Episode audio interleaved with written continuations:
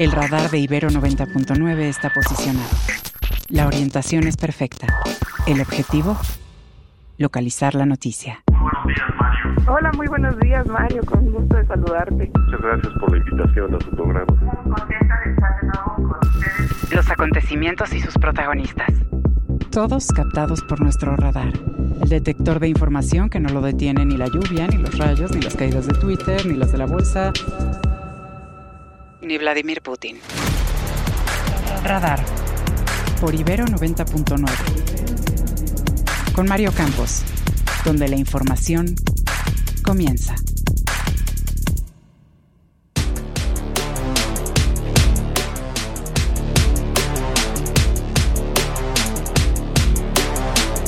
En comisiones del Senado, Morena impone su mayoría y aprueba el dictamen que certifica la idoneidad de las tres candidatas propuestas por el presidente López Obrador para ser ministra, ministras de la Suprema Corte. El dictamen será debatido mañana ante el Pleno. Durante su comparecencia, las tres candidatas del presidente, las que buscan suceder al ministro Arturo Saldívar, reconocen su cercanía y afinidad con el movimiento político del presidente. Un juez congela los fideicomisos del Poder Judicial que la Cámara de Diputados resolvió desaparecer el mes pasado. Sus recursos no podrán utilizarse para ayudar a los damnificados del huracán Otis ni para cualquier otro uso que quiera darles el presidente López Obrador. En las precampañas, Claudia Sheinbaum aclara que no fue invitada por la Feria Internacional del Libro de Guadalajara. Eh, Xochitl Gálvez aseguró que Sheinbaum no asistió porque tenía miedo. En tanto, Samuel García acusa a Claudia X González de orquestar una guerra sucia en su contra. Un juez impone una sentencia de 75 años de cárcel al joven Diego Armando Elguera, acusado del feminicidio de la joven Fernanda Olivares. Es la primera sentencia con la pena máxima que se impone eh, por feminicidio en la capital del país. El gobierno de Israel y Hamas acuerdan extender la tregua y la liberación de rehenes y presos por dos días más. Radar 99.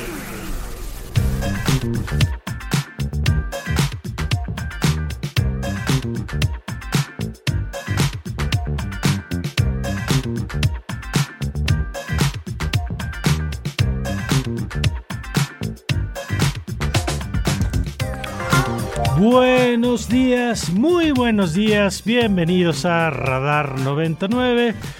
Yo soy Mario Campos y les saludo con mucho gusto en esta mañana de martes, martes 28 de noviembre del 2023.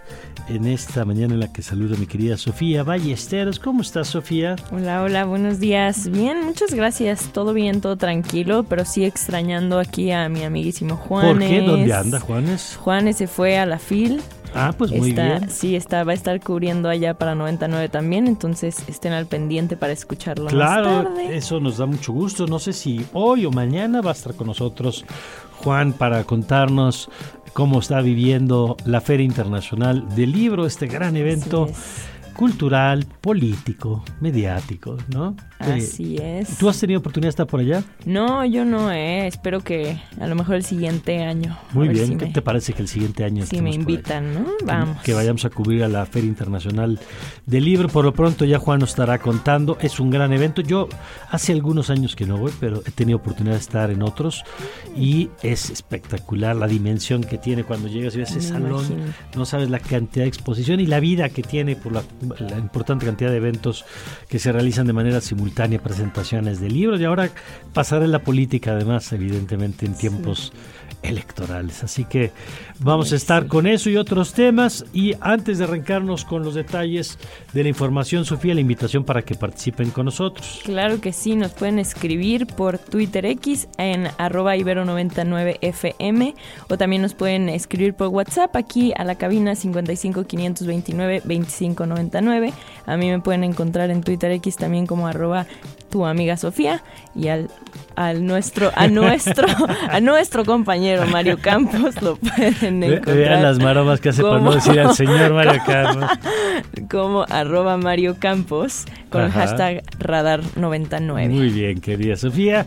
Y cuando son las 7 con 7 minutos, en lo que usted, si puede, quiere, nos regale un mensaje, nosotros aquí le contamos lo más importante de la información. Estas son las, Estas son las noticias. Bueno, la nota de esta semana va a ser, eh, es y va a ser lo que pase con el relevo del ministro Arturo Saldívar, quien usted sabe renunció eh, pues para integrarse básicamente al proyecto de Claudio Sheinbaum. Y el presidente mandó una terna de quien será su quinta nominación, su quinta nominación, le tocaban tres, pero por la renuncia forzada de Eduardo Medina Mora y por la renuncia política del ministro Saldívar, pues serán cinco los cargos propuestos por el presidente del observador. Ayer por lo pronto la Comisión de Justicia aprobó con la mayoría de Morena y sus aliados el dictamen que dice que las tres abogadas que integran la terna pues cuentan con el carácter de idoneidad, o sea que sí son elegibles. Hay una discusión por una de ellas, por cierto, más allá de la cercanía política, hay un cuestionamiento que ya ahorita le vamos a contar. Por lo pronto, Berta María Luján alcalde Luján, que es la hermana también de la secretaria de Gobernación, Lenia Batres Guadarrama, que como referencia es la hermana del jefe de gobierno, y la actual consejera jurídica de la presidencia, Maristela Ríos, deberán comparecer ante el Pleno donde se espera un nuevo debate, pues se prevé que las tres pues hablen, reconozcan nuevamente su cercanía y afinidad con el proyecto político del presidente. Escuchemos un pedacito de las tres eh, candidatas a integrarse a la Corte. La lealtad de toda ministra y ministro es a la Constitución. Yo tengo respeto, tengo aprecio por el presidente, compartimos ¿no? valores, compartimos principios. Es muy importante poder juzgar, no sin que sopicie nuestros criterios, pero siempre de nuevo no somos tabula rasas y es importante también juzgar conforme a nuestro mejor saber. Creo que cuando promueve o cuando propone a personas más cercanas que conoce, como son los casos de esta terna, es porque sabe que estamos de acuerdo con estos temas. Quiero reconocer que sí soy afín a las ideas del presidente, a su proyecto. En la medida en que se, lo que plantea el presidente se adecua a ese plan nacional de desarrollo, estoy completamente de acuerdo y no es porque tenga que obedecerlo. Y una vez aprobado el dictamen, fue turnado a la mesa directiva y este miércoles será cuando se discuta en el Pleno. De no alcanzar la mayoría calificada del Pleno para poder elegir a una de ellas como ministra, porque a Morena y a sus aliados les hace falta cuatro votos para conseguirlo, el presidente podría enviar otra terna en los próximos días, incluso si solo modifica una de sus propuestas y repite a las otras dos candidatas. De ser rechazada por segunda ocasión, el primer mandatario podrá elegir de entre todas sus propuestas a la que deberá ocupar la vacante que dejó en la corte el ministro Arturo Saldívar.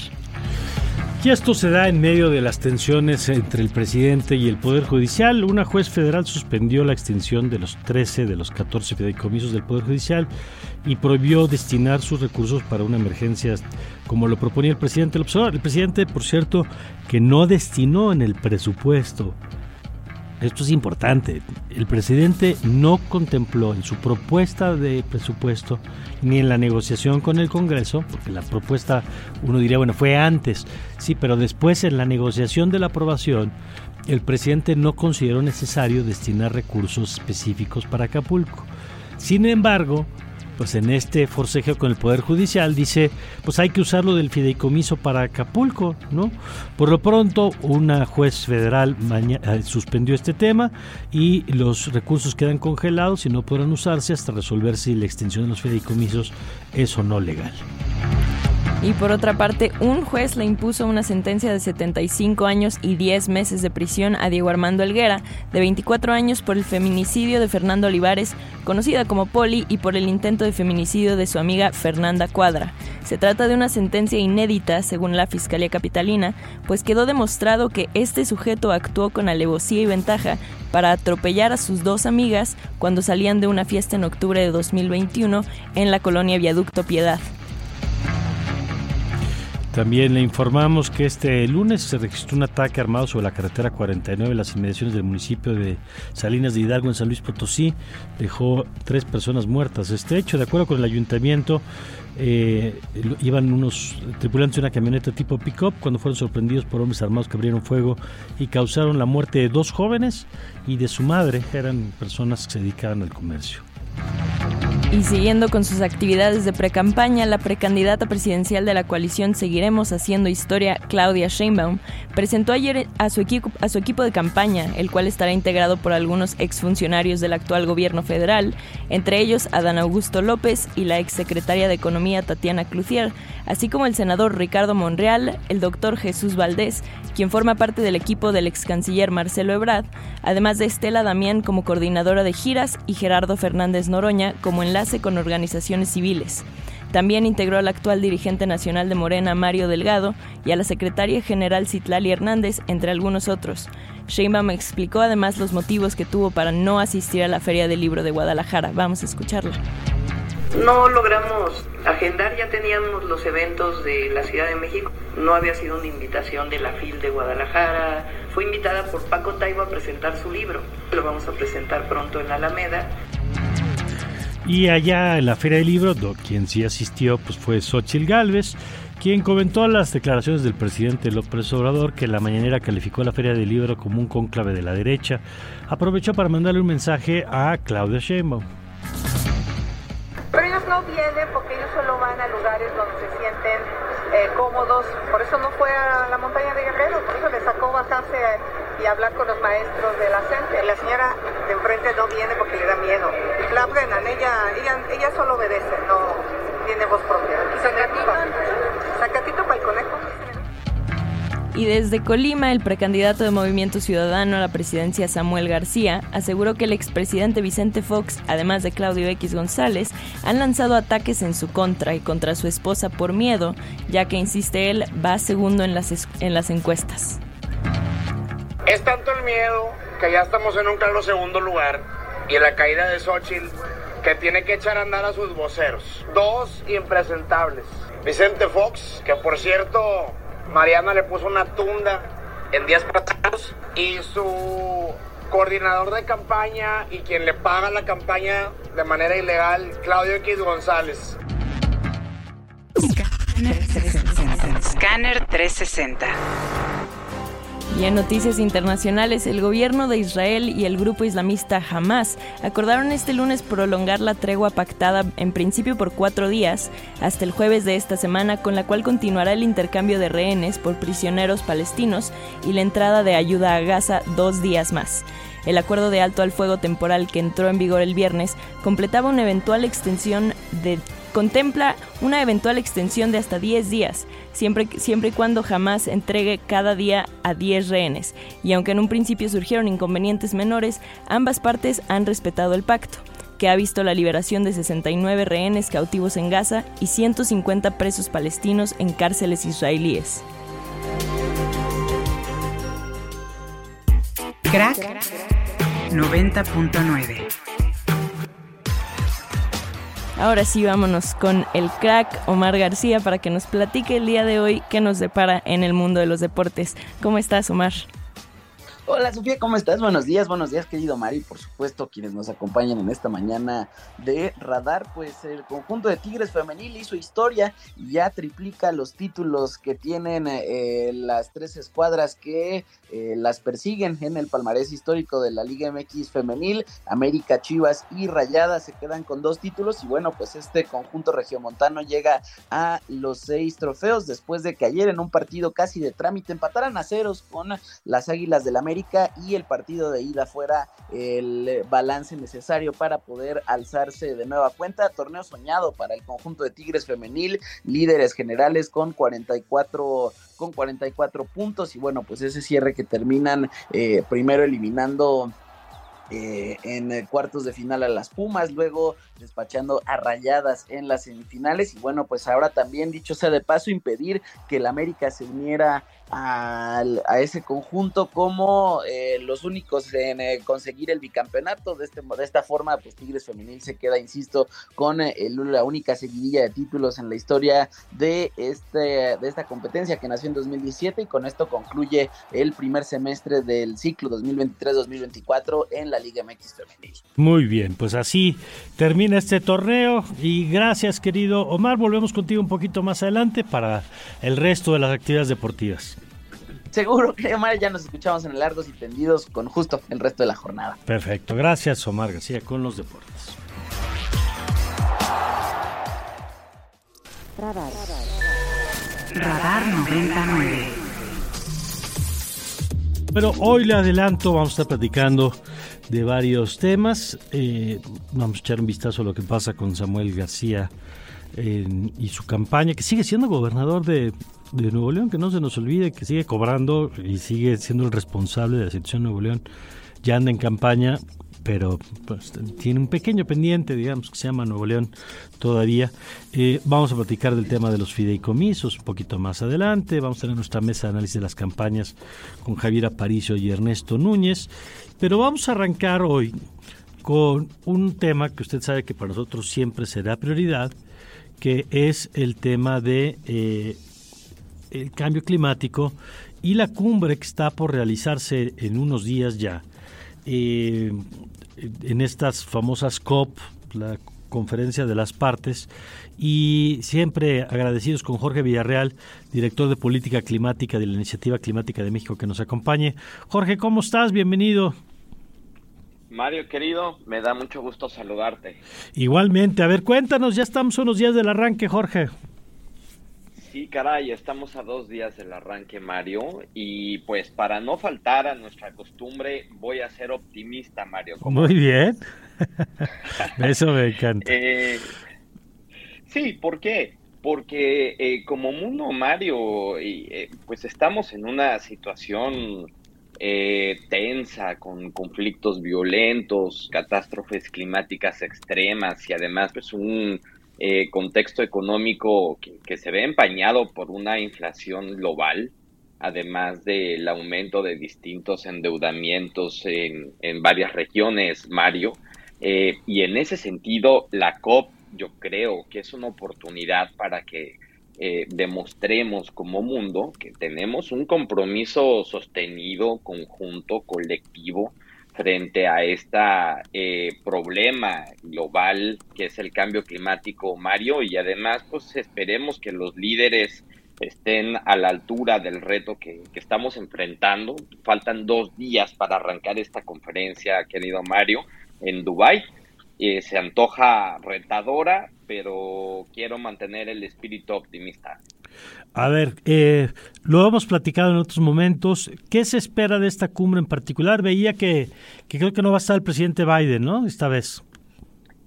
No va a estar el presidente Biden, eh, pero esperamos un impulso de Estados Unidos que mantengan este compromiso fuerte, que además tienen eh, de manera bilateral estará el secretario eh, Kerry, que es el enviado especial en materia de cambio climático, liderando la, delegación de Estados Unidos, que pues, también es importante. Digo, pues extrañaremos al presidente de Estados Unidos, pero pues, tenemos al, al, enviado especial. ¿Qué esperamos, Mario? Pues esperamos que los un paquete ambicioso de resultados, ¿qué puede incluir?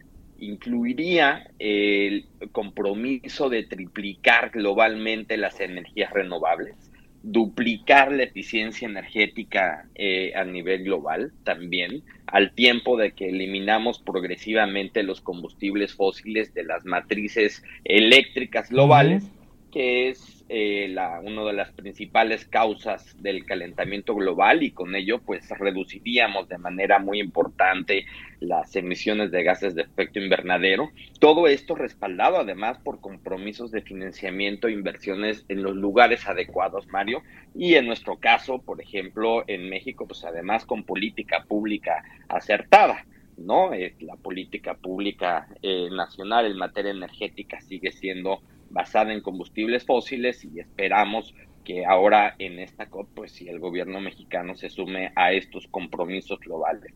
También esperamos que se ponga en funcionamiento el famoso fondo para pérdidas y daños que recordaremos Mario es el fondo para poder atender los las catástrofes existentes ya verificadas observables del cambio climático también eh, sentar las bases para el objetivo global de adaptación. Tenemos el compromiso, los, el, objetivo de, mitigación, ¿no? estabilizar las emisiones para no rebasar el 1.5 grados centígrados, que se antoja bastante retador, pero no tenemos un objetivo global de adaptación. Y en ese sentido, adaptación, recordando también que son los impactos de cambio climático esperados, bueno, estaremos trabajando en esta COP para sentar este objetivo global y avanzar en la reforma de la arquitectura financiera internacional será uno de los temas centrales, evidentemente, para toda la agenda climática. Sobre este punto que señalas, ¿cuáles son los temas financieros que se van a estar en la mesa? Hay varios. El primero de ellos es eh, cómo eh, reducir o cómo cubrir la brecha existente entre los compromisos que ya hemos en el pasado acordado en materia de financiamiento, los famosos 100 billones de dólares anuales que tienen que movilizarse para poder atender los diversos esfuerzos de cambio climático, todavía no cumplimos estos 100 billones de dólares anuales como mundo, a pesar de que fue un compromiso que establecimos en el 2020 o era una meta para el 2020. Entonces, cubrir esto y bueno, esperamos que los anuncios financieros en este año, particularmente los nuevos fondos que se canalizarán para el Fondo Verde Global, eh, que es el principal mecanismo para poder canalizar los recursos de cambio climático, bueno, habrá una nueva ronda de inversiones en, en esta copa anunciada y esperemos que eso vaya cubriendo. Segundo es que sigue más allá de los 100 billones de dólares que era la meta existente entonces se estará trabajando precisamente para una nueva meta de financiamiento y cómo garantizar el financiamiento de forma sostenida. Y el tercer elemento muy importante es cómo empezar a reformar la arquitectura financiera internacional, que es eh, una, una iniciativa que el año pasado fue impulsada por eh, la primer ministra de, Bahamas, eh, se llama la, la iniciativa Bridgetown, que puso sobre la mesa la necesidad para repensar la arquitectura financiera internacional, particularmente el Fondo Monetario Internacional, pues para ver cómo eh, se generan estos mecanismos para movilizar trillones de dólares anualmente para poder atender eh, tanto las causas como las consecuencias del cambio climático, Mario. Bueno, pues vamos a estar atentos. Eh, si te parece, Jorge, volvemos a platicar ya en el desarrollo de la de la cumbre. Yo encantado de saludarles desde Dubái, Mario querido. Perfecto, pues gracias Jorge. Un abrazo. Gracias, Jorge Villarreal, director y fundador, por cierto, también de la Iniciativa Climática de México y director de Política Climática. Y bueno, pues ahí está el tema. Nosotros le vamos a estar cubriendo lo que pasa con esta conferencia de las partes, que yo sé que de pronto no son los temas más sexys, que hay otros asuntos que se colocan en el reflector, que se llevan. Sí, sí, sí, pero el que en el que nos jugamos el futuro, el futuro es, me refiero a la próxima temporada de huracanes, ¿eh? O sea, el futuro, estoy hablando de, de hoy, mañana y los siguientes años, es en este tema del cambio climático y los acuerdos o la ausencia de acuerdos lo que va a determinar. Y por cierto, como telón de fondo, nada más para que lo tenga usted apuntado ahí, la gran pregunta, ¿ganará Trump en noviembre del próximo año? Porque si gana Trump, muchos de los acuerdos que ahora se puedan establecer en materia de cambio climático, pues vaya usted apuntándolos con lápiz ¿no? No con pluma, con lápiz, porque si gana Trump, pues ya sabemos que existe el riesgo de que le meta reversa a varios de los compromisos que ahí se hagan. Pero bueno, aquí por lo pronto vamos a seguir con ese tema. 7 con 26. Primeras planas y encabezados. Reforma. Bueno, vamos con Reforma, dice denuncia MC Guerra Sucia atribuye eh, eh, Claudio X González audio a gobernador y responde Samuel que es una bajeza. También trae sobre la presencia de las candidatas del presidente López Obrador a la Suprema Corte. Dice, admiten su sello 4T y avanza terna entre críticas. El Universal. Y en el Universal, Morena privilegia al verde sobre el Partido del Trabajo, le da más candidaturas. De los 255 distritos en los que irán en coalición para la elección de diputados, en 143 el abanderado será el Partido Guinda, en 68 el Partido Verde Ecologista de México y en 44 petistas. La jornada. Crece el repudio en Estados Unidos contra Biden por solapar a Israel. Tel Aviv y jamás amplía la tregua, seguirá el intercambio y la foto principal es sobre eh, una escena en la franja de Gaza. Dice bocanada de aire para la ciudad devastada. Milenio. Diputados apuntan al Senado sin soltar salvavidas de la reelección. Alito Moreno, Carolina Villano, Espinosa Cházaro y legisladores de Morena juegan en las dos pistas. Unos justifican su chapulineo entre cámaras y otros consideran conveniente definirse. Excelsior. Altas tasas de interés se quedan hasta marzo. Ante los riesgos para la inflación, la política monetaria restrictiva debe mantenerse, considera Jonathan Heath, su gobernador de Banco de México. Anticipan ajuste fino, dicen, en el 2024. Esto pues es buena noticia, evidentemente, para los ahorradores que han visto altas tasas de interés en los últimos meses. No tan buenas noticias para los que eh, dependen, digamos, del financiamiento en algunos rubros. El financiero. Se aceleran envíos automotrices y dan un empujón a exportaciones. Según datos del INEGI, las ventas externas de mercancías logran un aumento de 5.6% anual en octubre y revierten así caída de septiembre. El economista. Participación de mujeres en el mercado laboral récord en el tercer trimestre alcanza el nivel más alto desde que INEGI lo registra en 2000 5, pero mire el, contraste, esto que hace el, economista es interesante, porque el dato que mide la proporción de la población femenina en edad de trabajar, que se encuentra ocupada, creció en el último año 1.6%, pero junto a esta nota nos reporta que dominan los hombres entre los CEO de las 35 empresas del índice de precios al consumidor.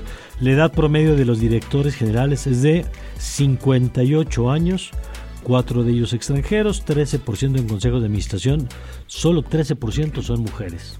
El Sol de México. Grupos criminales reclutan a las niñas. Eh, la organización internacional Crisis Group dice Habla de escalafones desde ladronas de autos hasta jefas de plaza y dice que las inician entre los 12 y los 15 años.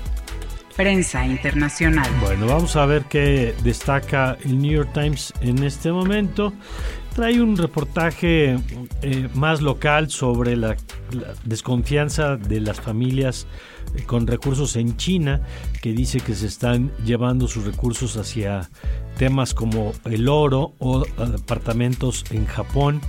Eh, y trae sobre las preocupaciones que ven en torno al futuro económico y político de ese país y trae por supuesto también información sobre la tregua con Hamas que dice que se sostiene eh, y que los líderes de Israel enfrentan decisiones difíciles. Así, eh, así es, también en el país se habla de Israel. Dice que Israel recibe una nueva lista de 10 rehenes cuya liberación está prevista para hoy tras prorrogarse la tregua hasta el jueves. Y Estados Unidos le reclama al gobierno israelí que no cause otro desplazamiento masivo de palestinos si es que realiza una campaña militar en el sur de Gaza. Primeras planas y encabezados. Radar 99. Es tanto el miedo que ya estamos en un claro segundo lugar y en la caída de Xochitl que tiene que echar a andar a sus voceros. Dos impresentables. Vicente Fox, que por cierto, Mariana le puso una tunda en días pasados, y su coordinador de campaña y quien le paga la campaña de manera ilegal, Claudio X González. Bueno, cualquier coincidencia con el discurso del presidente López Obrador, este, no, el asunto de Claudio X González, pero, eh, y bueno, lo de que va en segundo lugar, pues evidentemente es parte de la estrategia, no hay ninguna evidencia que diga eso. La encuesta de ayer del el Universal, por mencionar la más cercana, estaban 48-24-8, es decir, 3 a 1 contra Xochitl Galvez y 2 a 1 Xochitl Galvez frente a Claudia Sheinbaum, según la encuesta de ayer, pero por ahí va el relato. Pero ¿cómo va esta campaña? ¿Qué esperar de esta campaña? Pues vamos con Luciano Campos, él es periodista y corresponsal de Proceso y a quien le agradezco que nos tome esta llamada. ¿Qué tal Luciano? Muy buen día. Luciano, ¿ahí nos escuchas? Eh, se escucha muy lejos. A ver, ahorita lo ajustamos. Eh, gracias Luciano por tomarnos esta eh, llamada y cuéntanos pues cómo ¿Cómo ves este arranque de lo que hay que decir es la actividad de el todavía gobernador de Nuevo León que ya anda en campaña, Luciano? A ver, se escucha muy, muy lejos. A ver, si quieres vamos a, te marcamos de nuevo para restablecer el enlace. a ver, ahí ya se escucha mejor. A ver, ahí eh, nosotros escuchamos perfecto. Te preguntaba, Luciano, pues de cómo estás viendo el arranque de actividades de quien ya anda en campaña, pero sigue siendo gobernador de Nuevo León. Sí, bueno, arranque es un decir, porque ya tiene una semana. Eh, eh, Samuel García ha estado recorriendo en su pre-campaña como candidato único, ya sabemos, de Movimiento Ciudadano, pero deja al Estado en, una crisis política. Es decir, él se va, pero dejan un encargado del despacho, que es su secretario general de gobierno, Javier Navarro. Lo deja encargado del despacho hasta el 18 de enero, cuando constitucionalmente el Congreso del Estado tiene que designar a un interino. Recordemos que la Constitución dice que los servidores públicos, en este caso el gobernador eh, electo popularmente tiene que dejar seis meses antes para ser rehabilitado como posible candidato. Entonces, los seis meses empiezan a correr a partir del 2 de diciembre, pero Samuel deja a un encargado del, despacho que quiere que se quede, porque en el Congreso de Nuevo León hay mayoría del PRI y del PAN, que obviamente le van a dejar a alguien afín y Samuel está peleado con el PRI y el PAN. Entonces podemos llegar al escenario que el sábado, cuando es el 2 de diciembre, podamos tener no uno ni dos, sino hasta tres gobernadores aquí en la localidad. Wow, ¿por qué serían los tres? El de el que designe Samuel, el que designe el Congreso y el otro. Samuel, es todo ah, gobernador. claro, pues es que ya se me olvida que sigue que sigue en funciones. Oye, eh, a ver, ¿y cómo se va a salir de esa crisis política?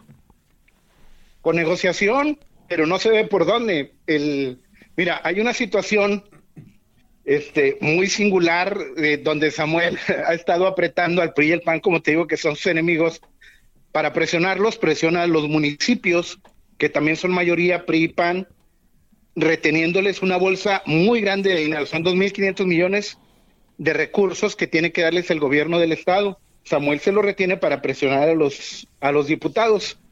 Entonces lo que está diciendo Samuel a través del secretario general de gobierno es, si me dejas encargado del despacho, digo, como interino, al, al, que él puso al secretario general de gobierno, te suelto esos 2.500 millones. Mm. Pero el PRI y el PAN pues están enojados, dicen, ¿cómo? Si es lana que, que constitucionalmente por el presupuesto debe fluir.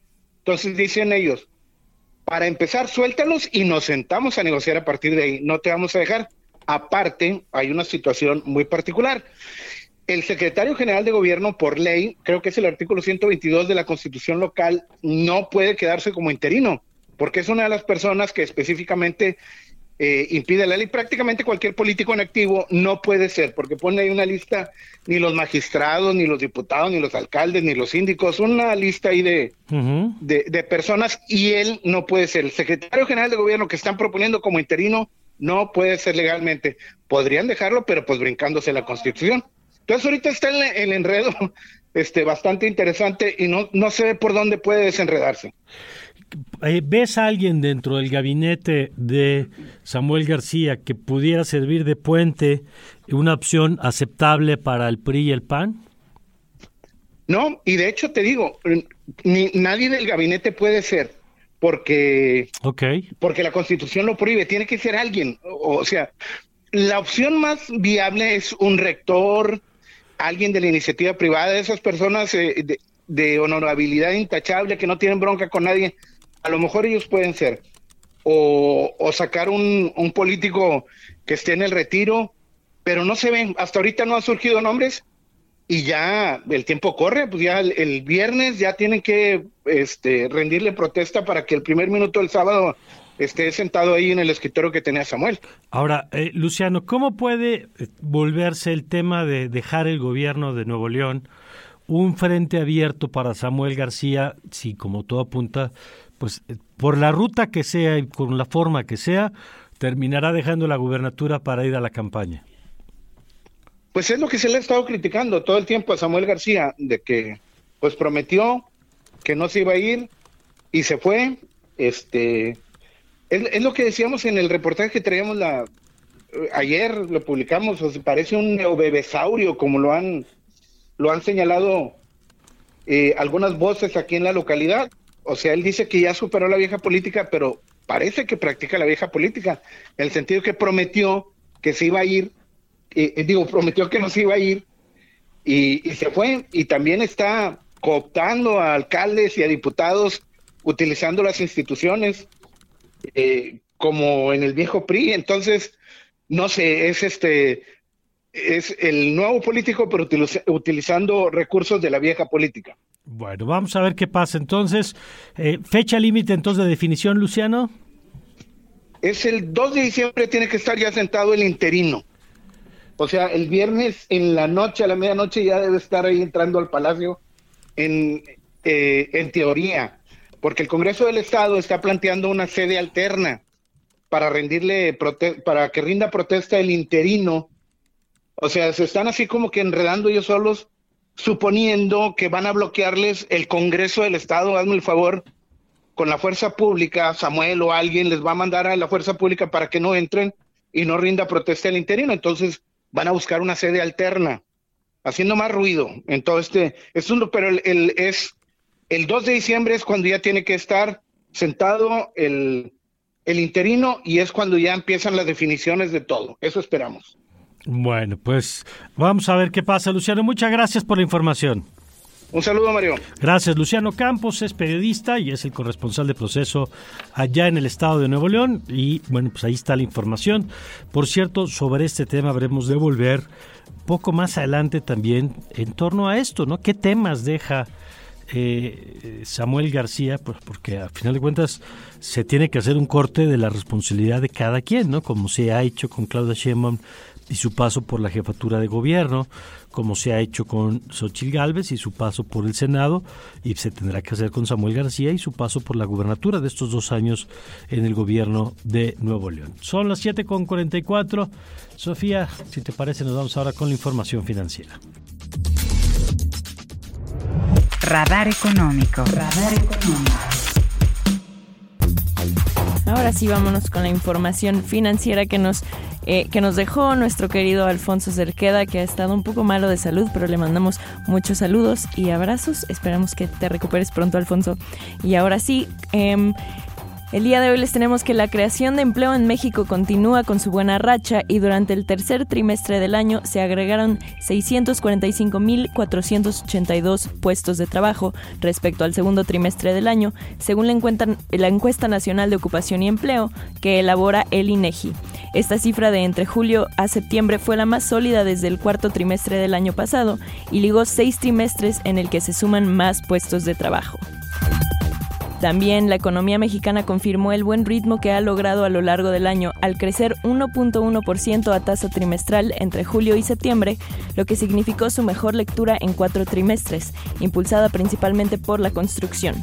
El dato fue mejor al 0.9% estimado en una primera lectura y luego ocho, trimestres con datos positivos por primera vez desde el tercer trimestre del 2013.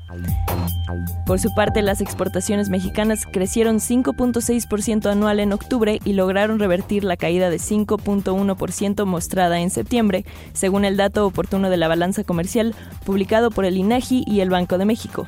El monto total de los envíos al extranjero alcanzó 51.973 millones de dólares. Y en México el número de cuentas en las Afores que pertenece a los trabajadores independientes, es decir, aquellos que laboran por su cuenta y no cotizan a los institutos como IMSS o ISTE, sumó 324.682 a octubre de este año. Para ahorrar en una Afore si trabajamos de forma independiente se puede realizar el preregistro vía telefónica en cualquier sucursal de alguna de las Afores o a través del portal eh, esar.com.mx en el cual se puede llenar una presolicitud de registro o en la app Afore Móvil. Radar. Radar 99.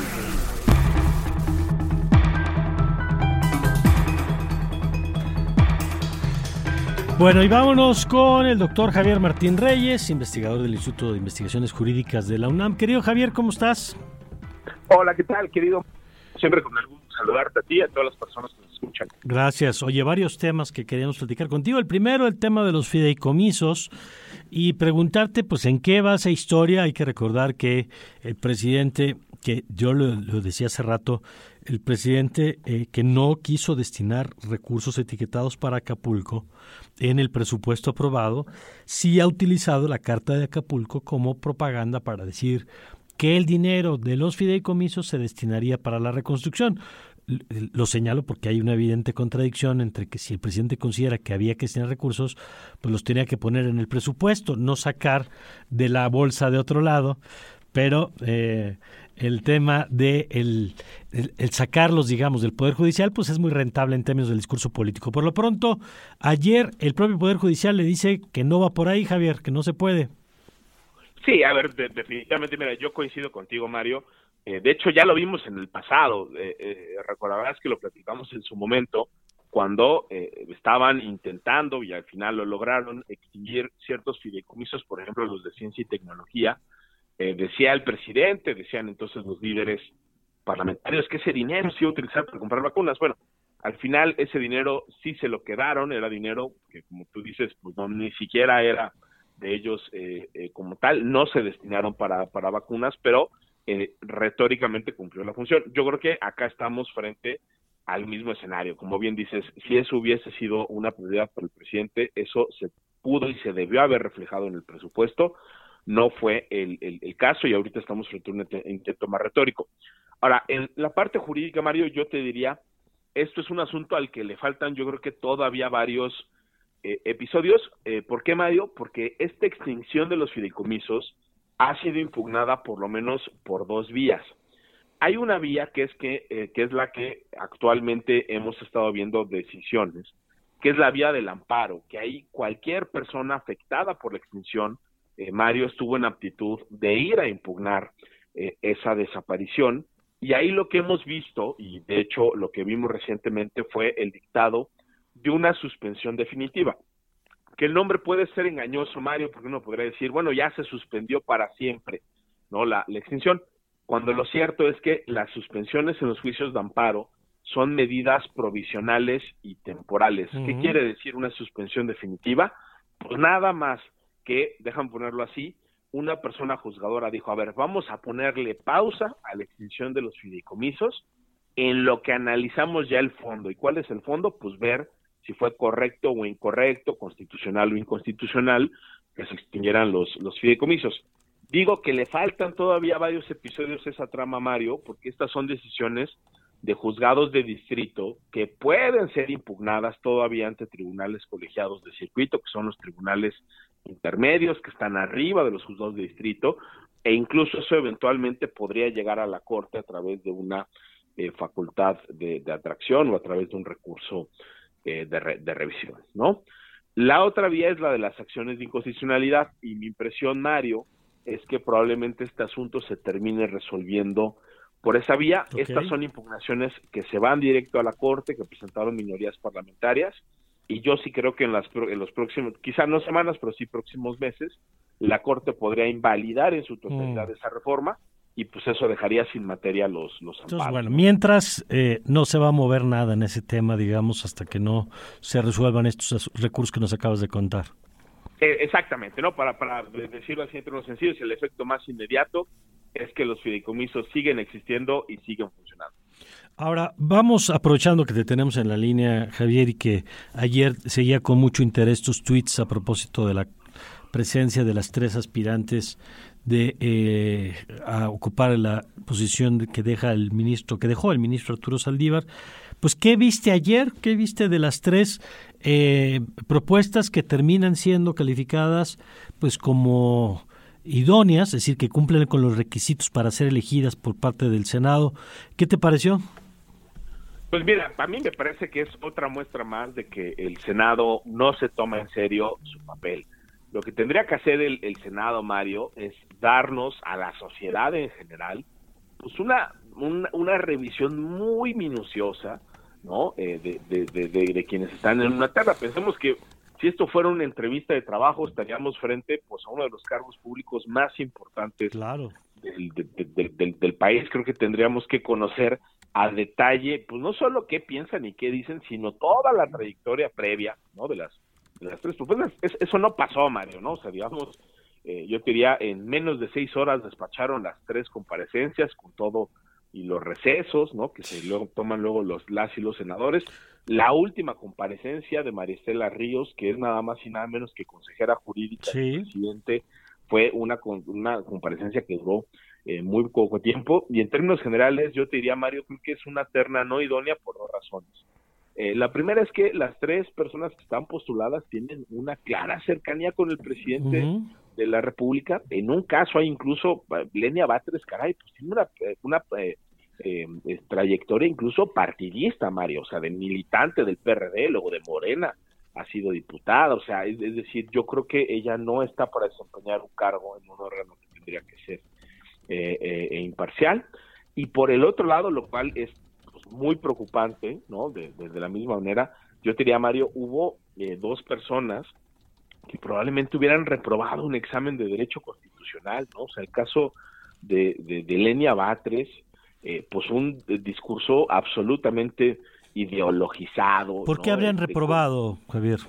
Pues mira, imagínate, nada más te, pongo un ejemplo, ¿no? Elenia Batres eh, criticaba mucho, ¿no? De que los abogados en México, casi casi como si fuera un tema de imperialismo, le hacían caso a los Estados Unidos y los Estados Unidos pues son otra cosa y son muy diferentes, o sea, ¿no? Y llegó un momento donde incluso llegó a decir, imagínate Mario, que en México no era posible aplicar ciertas figuras del derecho eh, estadounidense porque Estados Unidos no tiene una constitución escrita, ¿no?